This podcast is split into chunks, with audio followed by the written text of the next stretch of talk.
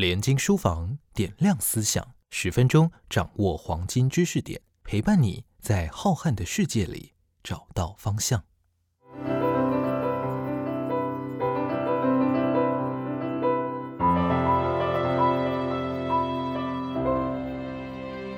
Hello，大家好，欢迎收听连经书房点亮思想，我是主持人根宇。今天我们要和大家来聊一部非常经典的作品，就是《小熊维尼》。那联经出版曾经出了两本系列作品，包含《小熊维尼》跟《小熊维尼和老灰驴的家》这两本书。那这个系列之所以脍炙人口，我想是因为它在纯真而童趣的语言之下，有深刻动人的情节，所以有跨越时代的魅力，它才会成为一本隽永的经典。那在今年，联经出版邀请了知名配音员王冠荣老师为小熊维尼配音，陪我们再次经历一次小熊维尼的美好。今天我们很荣幸邀请到王冠荣老师，请老师介绍一下自己好吗？Hello，根宇好，各位联经书房的朋友，大家好，我是知名配音员王冠荣罐头。哎，因为刚刚根宇这样说，对对对，我就是我呢。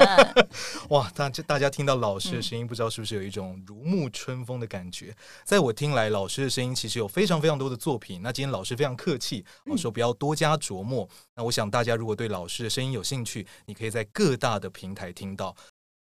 我觉得老师的声音有一种知性，有一种爽脆、非常甜美的节奏感，这会让人家觉得是一个啊大姐姐，很有智慧，包容你一切。那以这样子的角度呢，在诠释经典，我想会有一种娓娓道来的亲和力跟说服力。所以今天邀请到老师来录这两本有声书，是不是先请老师分享一下联经出版邀请您来担任这两本书的录制的时候，您那时候在想什么？然后您怎么做准备呢？好，嗯，当然，在我们接到这个案子的时候，我首先我们我我啦啊，除了阅读文本两本书之外，那还有另外就是我透过现在既有的呃十几部影视作品，来快速的帮助自己去了解那个里面的不管是故事线风格，还有他每个角色。对，所以像呃现在能够看到的那些动画或者是影集电影，还有真人版的两部一七年跟一八年的电影，就是基本上都全部先看过。这样可以很快抓到这样子。对，然后像，因为其实我觉得蛮惭愧的，因为身为一个母亲，对过去我其实真的是被小熊维尼的这个这个太过可爱的形象给屏蔽了。就是我觉得，哎呀，这个好像不是我的菜，太可爱了。所以我自己，包括呃我孩子成长的过程，其实我并没有特别去了解或者是转述这个故事给他们听。所以在这次特别接到这个 case 之后，就觉得，哎。我我要来了解，了解了之后就有一种啊，相见恨晚呢。就是原来它是一个跟我想象中完全不同的一个故事，然后它这么的有深度，然后这个时候出现在我的生命中，我就会觉得哇，它对我来讲有一个很大的安慰跟疗愈的作用。对我可以举几个例子，就譬如说像这个书里面，因为它的节奏啊确实是比较缓缓和的，而且它。你你看他的每一幕，比如说，哎，谁呀谁呀去找他的朋友，谁谁谁去找他的朋友，你会看到很多的无所事事的场景。这些角色都在做一些很无所事事的事情，可是这些无所事事却是很有品质的。对我来讲，对我举个例子啊，譬如说像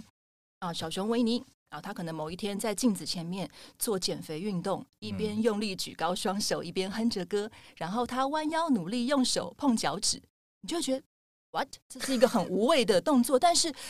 作者花了这样的篇幅去形容这个无所事事的动作，你就会觉得哇，好好细腻哦。或者是像呃，另外有一幕啊，是他们要去找小猪，然后那个时候呢，小猪正坐在自己家门前的草地上，快乐的对着一朵蒲公英吹呀吹的，一边在想，现在不知道是今年、明年某日，还是从未有过的时间。对，这又是一个哇，对，他他好无所事事，可是这个无所事事让人好向往，好有品质哦。所以我觉得这个是对我现在就是步入中年这种忙碌的职业妇女一个很大的疗慰跟空间感。嗯，对对对，就是说老师，你平常其实已经比较少接触到这样子的文本跟作品，对吗？嗯，是没错。OK，所以在这样子的疗愈过程之中，老师你会把这样子的您刚感受到这些，会直接跟念给您的小朋友听。还是说您也会分享这样的故事给他听？有在这过程中有这样子的啊经验吗？因为我自己的孩子比较大一点，所以我比较难，现在已经比较难主动的对去去推动他们做一些或阅读一些什么事情。但是我会让他们了解我现在在做这个工作，OK，然后书也放在那边，看他们有没有兴趣去看。对啊，小朋友比较大就可能比较困难。嗯嗯，对，因为我今天还在帮我女儿买演唱会票，他们都长大了。哦对，该不会是最近很爆红的那几档啊就是票都抢完的那几档，我不国外艺人，我不知道，因为今天也是大概三分钟就就已经完售。对老师也是孝子孝女的，。是我是 OK，所以我觉得嗯老师您、您刚讲到，我想到一件事情，就是说，其实很多家长嗯他都会觉得啊、呃我要买绘本，嗯或是我要让小朋友体验呃怎么说呢，比较简单的情节。可是老师您刚在描述的过程中，其实成人在阅读疗愈的故事，嗯纯真的故事，一样会有同样的感觉。你觉得那是为什么？会有一样同样的感觉。其实这个也是当初我跟呃编辑小童我们在设呃做这个设定的时候的一个共识了，就是说我们如何能够保留这两本经典作品它本身的文学性，嗯然后我们并不是在做一个广播剧或者是儿童有声故事的角度去。去做它，嗯，对，所以希望在听众在听的时候，他确实是听听得很清楚文字在说什么，然后让文字带他进入那个想象，而不嗯单纯只是我做了可能很夸张或者是很很戏剧化的的变身或表演去带他的，而是这个文字本身就能够带领他进入。所以我觉得我的角度比较像是一个一个嗯一个一致性的、持续性的一个转播者，就是我在转播这些角色他们在做什么，转播现在发生了什么事，让、嗯。让读者能够听到，嗯，对，而不是其实我并没有刻意在角色之间进进出出这样去做它。，OK。对对对，哦，老师，您刚刚说的是您在练呃，在不同的角色之间，其实您没有刻意的去转换。那这次其实，在小熊维尼里面有非常非常多的角色。对对对老。师，您其实是一人分饰多角，您过去有这样的经验？嗯，过去因为我主要的呃工作是广告配音员，嗯，对，所以我们做的变身都是比较写实的身边日常生活角色的变身。嗯，那这种比较夸张的，因为确实它里面的角色除了罗宾是人类之外，其他都不是人类，嗯对所以它确实是可以做的比较夸张或者是童声一点，但是我们也尽量没有做的太太多。是对对对，就是我刚刚讲的，希望还是保留一个听觉上的一个中性。是对，这听起来其实非常的困难，它是需要你很专业的技巧。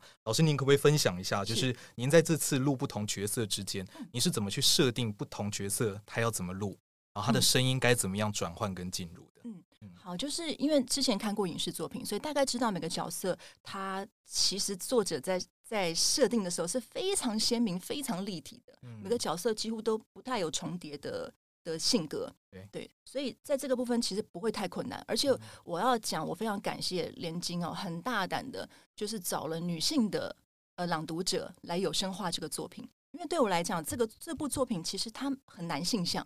包括这个作者米恩是一位父亲嗯，他为了他的儿子啊罗宾写了这一部呃作品。里面的所有的角色，我们在影视作品里面可以看到，他几乎都是大叔的角色，嗯从维尼啊，然后像呃小猪、猫头鹰、瑞比、跳跳虎、伊尔，都是男性，大概除了袋鼠妈妈之外，对对，所以对我来讲，哎，它是一个很男性化的作品，嗯所以找了我这个女生来来来有声化它，我觉得在本质上其实就可以做出跟大家既定印象很大的差异了。所以反而我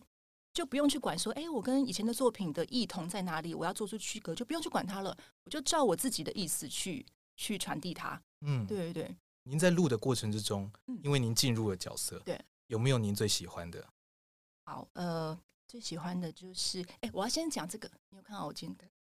哦，一个嗯项链，这是哦小猪，小猪哎，我今天戴了一个小猪的项链，就是小是猪，它是我最认同的一个角色。怎么说？对，，因为在那个之前有被一些神经发展心理学家就戏称为说啊，他是有那个广泛性焦虑症啦，因为他每嗯天都怕东怕西的，然后焦虑这个、紧张那个、担心这个。然后他每天挂在嘴上就是说啊，因为我是一只非常小的动物，所以我怎么样怎么样，我做不到，我办不到，因为我只是一个非常小的动物。对，然后我就觉得、哇，我我超级同理、超级理解他的状态耶，因为嗯他在怕什么，他在担忧什么，我觉得我都好能够理解哦。因为我的我的呃呃性格的特质也是这样，就是我很容易担心这个担心那个，然后怕东怕西的。然后我就会觉得，嗯，我好懂他哦，我都不会觉得他好懦弱、好胆小。我觉得他，嗯，他他他好值得呵护，我好懂他哦。所以这是我最同理的一个角色是小猪。嗯但是呢，也就是因为这样，我最喜欢的角色其实还是维尼。对哦，因为我觉得维尼他是一个，就是因为他在书中也一直在重复的讲说啊，因为他是一只没有什么头脑的熊，那嗯。就是因为他的没有什么头脑，所以他好像做事情从来都不以功利的目的为出发点，对。然后他好像总是对所有来的状况 say yes，然后他永远专注于当下以及他身边的人。哦，你就会觉得啊，好像好希望身边能够有一个这样子的朋友或家人或者是伴侣，他就是这样子在那边，嗯、他也不会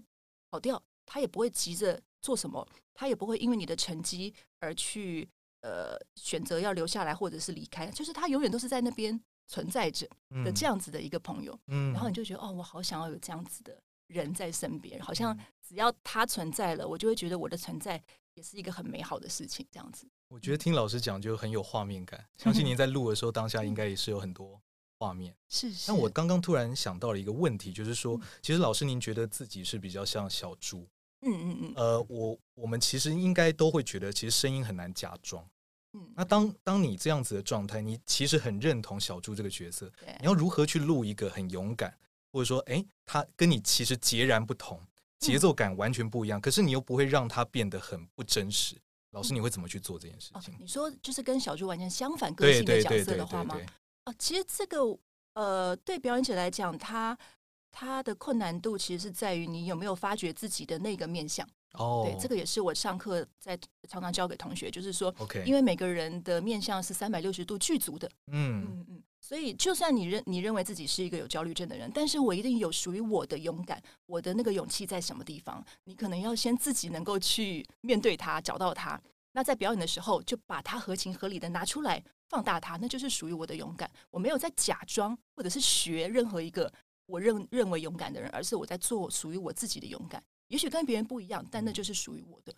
对对对，所以我觉得这个对表演者来讲，其实是一个找自己的过程了。哇，老老师您这样讲真的，我觉得很有道理。哦，谢谢好像很多书是就是讲说，其实你你如果要勇敢那一面，你就想想你国小的时候你举手那一刻，啊哦、是不是有点这种找到原点，然后在表演的时候把它放大，然后就因此而促成老师您可以在不同角色转换的过程。嗯，好具体，好具体，对，没嗯错，因为我相信这个作者米安在写这些创造这些角色的时候，可能这些角色也都是他的某一个特定的面相，嗯。去把它放大、立体化。所以我觉得我们在表演的时候，也用同样的的的的的态度去面对它。嗯。哇，那老师，我想要多问一下，就是嗯。说，一定会有学员来问你说，哎，我是不是呃，老师，我是不是现在也可以录个有声书啊，嗯。录给我小朋友听啊，等等嗯。那老师，如果他想要录这个经典的作品，老师你会给他什么样的建议？是不是也是说从一人分饰多角开始，还是说怎么样去挑书，怎么样开始录一本作品，才能够让他的小朋友比较进入他的状况？然后啊，让他小朋友感觉到啊，妈妈念给我一本有声书啊，我觉得很有价值，然后也留给彼此一个很珍贵的回忆。老师，你会给他们什么样的建议？是，呃，因为我确实是有教过，就是呃图书馆的志工，呃故事志工，以及呃特别开了一个故事妈妈的课，教呃家长如何说故事。所以这个部分，因为是因为曾经有学员跟我反映过说，上完配音课之后，好像对于自己的口语表达产生了信心之后，他开始敢和他的孩子说故事，不会觉得自己比不上那些有声书，比不上 CD，比不上那些动画，他会觉得自己可以。我觉得光是这个觉得自己可以的信念，他就可以让你能够跟孩子说故事，完全是传递无碍的。我觉得到一开始不要去追求说你的技技术层面到哪里，因为那个东西反而会阻碍你。对，因为你很想要跟你的孩子分享这个故事，可是你如果卡在说我其实呃国语不标准，我其实声音不够好，我其实怎么样，你你你你会没有办法做这件事情。嗯嗯，因为这个之间，因为最大的关键应该是在于你对孩子的爱嘛，所以我要做这个事，而且我做这件事绝对对孩子来讲是独一无二的，因为这是妈妈念给你的。嗯，对，所以我觉得只要能够增强学员的信心，你有来上过课，你知道怎么表达，你可以了，你回去跟你孩子说故事吧，嗯就是这样。我觉得这反而是一个自自信心的建立。OK，嗯嗯，因为他们很想做这件事，可是嗯却不敢做，怕自己做的不够好。嗯，我们要让他知道你够好了，因为你是他的妈妈，你嗯不会不够好。我觉得在听老师您录这本这个小熊维尼，我有这样的感觉，就是说，因为老师您的声音是很诚恳、很真实的，您真的并没有去装是啊、这个角色需要的样子，所以我觉得在听的人也会油然而生一种真实感，啊也会有一种勇气，就是说，哎，对，这个书中的人物情节真的就是这样子是。那确实，我觉得最本质的那个呃勇气或最本质的情绪都会被提炼出来。嗯也许他们听到也会想要去录自己的东西。是我觉得一本好的故事，好像呃，一本好的有声书，好像也会有这样的效果。这是我刚刚听老师您讲，我所感受到的。啊，太好了，对非常谢谢有这样的效果，谢谢老师。我觉得每一个配音员都有自己进入角色的方式，然后在刚刚老师在转换角色的时候，我觉得听到了很多分享，我觉得很很感谢。那我想到一件事情是，其实现在很多的